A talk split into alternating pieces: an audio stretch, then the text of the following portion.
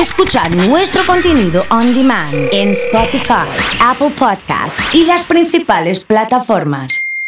Comunidad Fan. Vamos a meternos en un tema serio, pero muy, muy necesario. Vamos a hablar con, con Jimelo Pérgolo, nuestra especialista en judiciales, sobre eh, derecho laboral. Conocimos la noticia ayer de que cierra eh, Falabella y nos pegó por el hecho de la nostalgia, pero al mismo tiempo queda mucha, mucha gente en la calle, ¿no? Y eh, está sucediendo mucho en nuestro país que muchas empresas grandes, multinacionales, se van y quedan los trabajadores eh, un poco en pampa y la vida, no saben para dónde disparar. Algunos sí son eh, resarcidos, otros no, pero bueno, vamos a hablar de eso con Jime. ¿Cómo anda Jime? Gracias por estar. Muchas gracias a ustedes. Bueno, se está dando mucho esto. Sí. sí. Y, qué hacen? ¿no? Ayer hablábamos en, en, relación a lo de Falabella, muchas madres, muchas mujeres trabajan en Falabella. ¿Cómo cubrirse ante un hecho como este? La verdad que es una situación no solo atípica, sino espantosa. Claro. Porque lo cierto es que la empresa levanta campamento y se va y nadie va a poder hacer nada para que eso no suceda. Eh, si bien en la legislación argentina hoy en día con los decretos presidenciales de, emergencia, de necesidad y urgencia, están prohibidos los despidos, lo cierto es que las empresas siguen prescindiendo de personal. Lo que buscan es la vuelta para ver cómo hacen para poder llevarlo a cabo.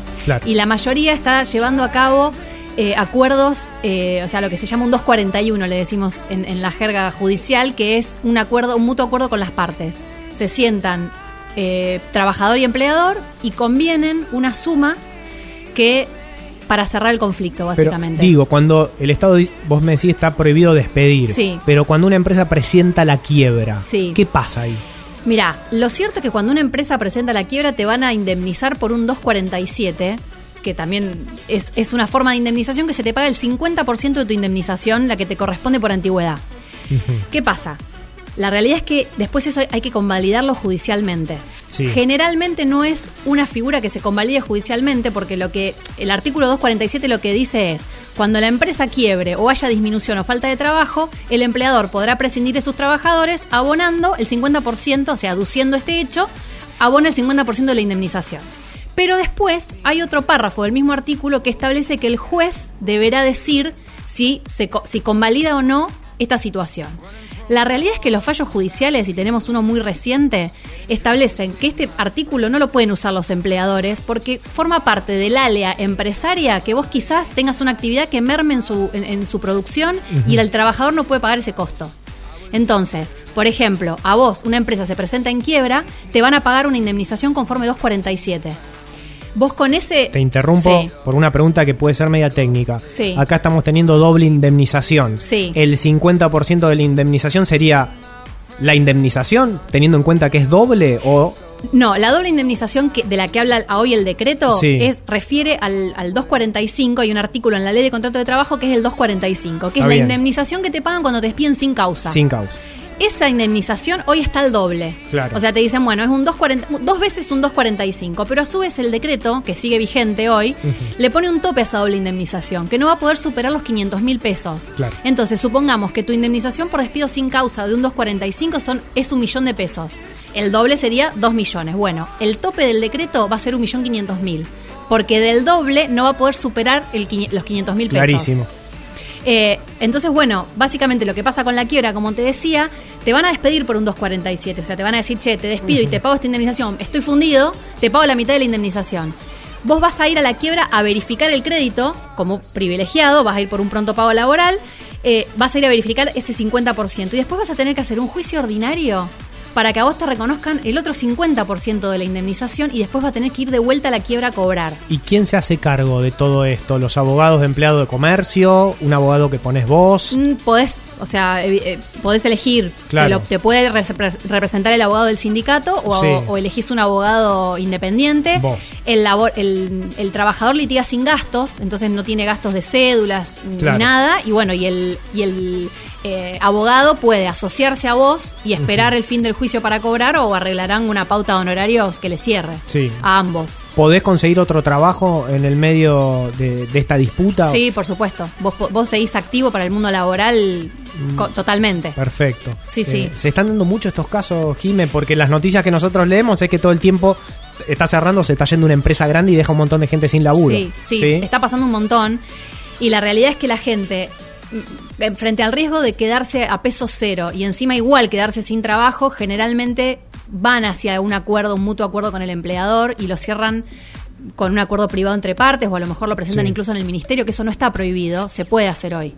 Entonces, bueno, la gente por ahí se asegura un capital y a lo mejor una recomendación para entrar a otro lado, eh, antes que quedarse litigando Claro, sin nada. Está en el imaginario colectivo que una empresa mientras más grande, más multinacional es, como que tiene abogados más poderosos, ¿no? Y que es más difícil sacarle algo. ¿Esto es así?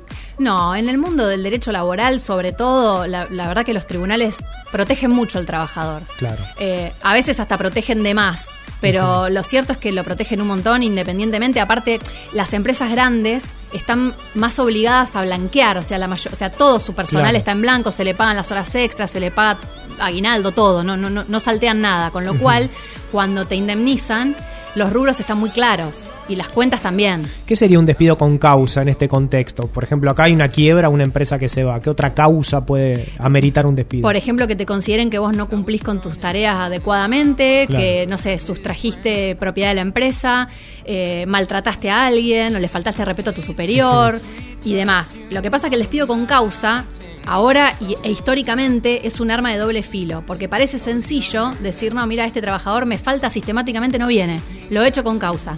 Pero después, al igual que con el que les mencionaba de la indemnización al 50, la ley establece que el despido con causa deberá ser convalidado por el juez. Entonces, yo te despido con causa. Si ese trabajador inicia un juicio, el juez debe convalidar esa causa de despido. Y en la mayoría de los casos no es así. Entonces, si no convalida la causa del despido, yo le adeudo al trabajador una indemnización como si fuera un despido sin causa. Clarito. Hoy el riesgo sería adeudarle una indemnización por despido sin causa más el, do- más el duplicado. Jimé, te estaba escuchando atento y, Sí. y hablaste como en otro tono cuando dijiste llegar a un acuerdo entre partes. Te iba a preguntar, ¿cuánto dura un juicio? ¿Conviene llegar a un acuerdo entre partes? Porque hablando de la Argentina y la lentitud que tiene en muchos casos Sí. de la justicia, quizás son años a la espera de cobrar ese sueldo o, o ese dinero que te corresponde. Sí, so- son muchos años. O sea, son un montón. Eh, Un, un juicio que te dure poco quizás te dura tres años. Laboral. Pensando en que el, el salario tiene carácter alimenticio. O sea, la gente vive de esa plata. Claro. No te da lo mismo tardar tres años que uno en cobrar o dos meses.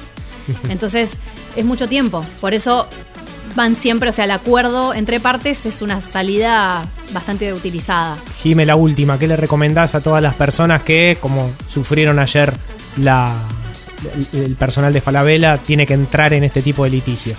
que se asesoren fundamentalmente, que sepan cuál es su pretensión máxima y también después valoren o evalúen cuál puede ser una, su precio de salida. Entonces, tener muy en cuenta cuál es el número de salida de esa gente e ir por eso.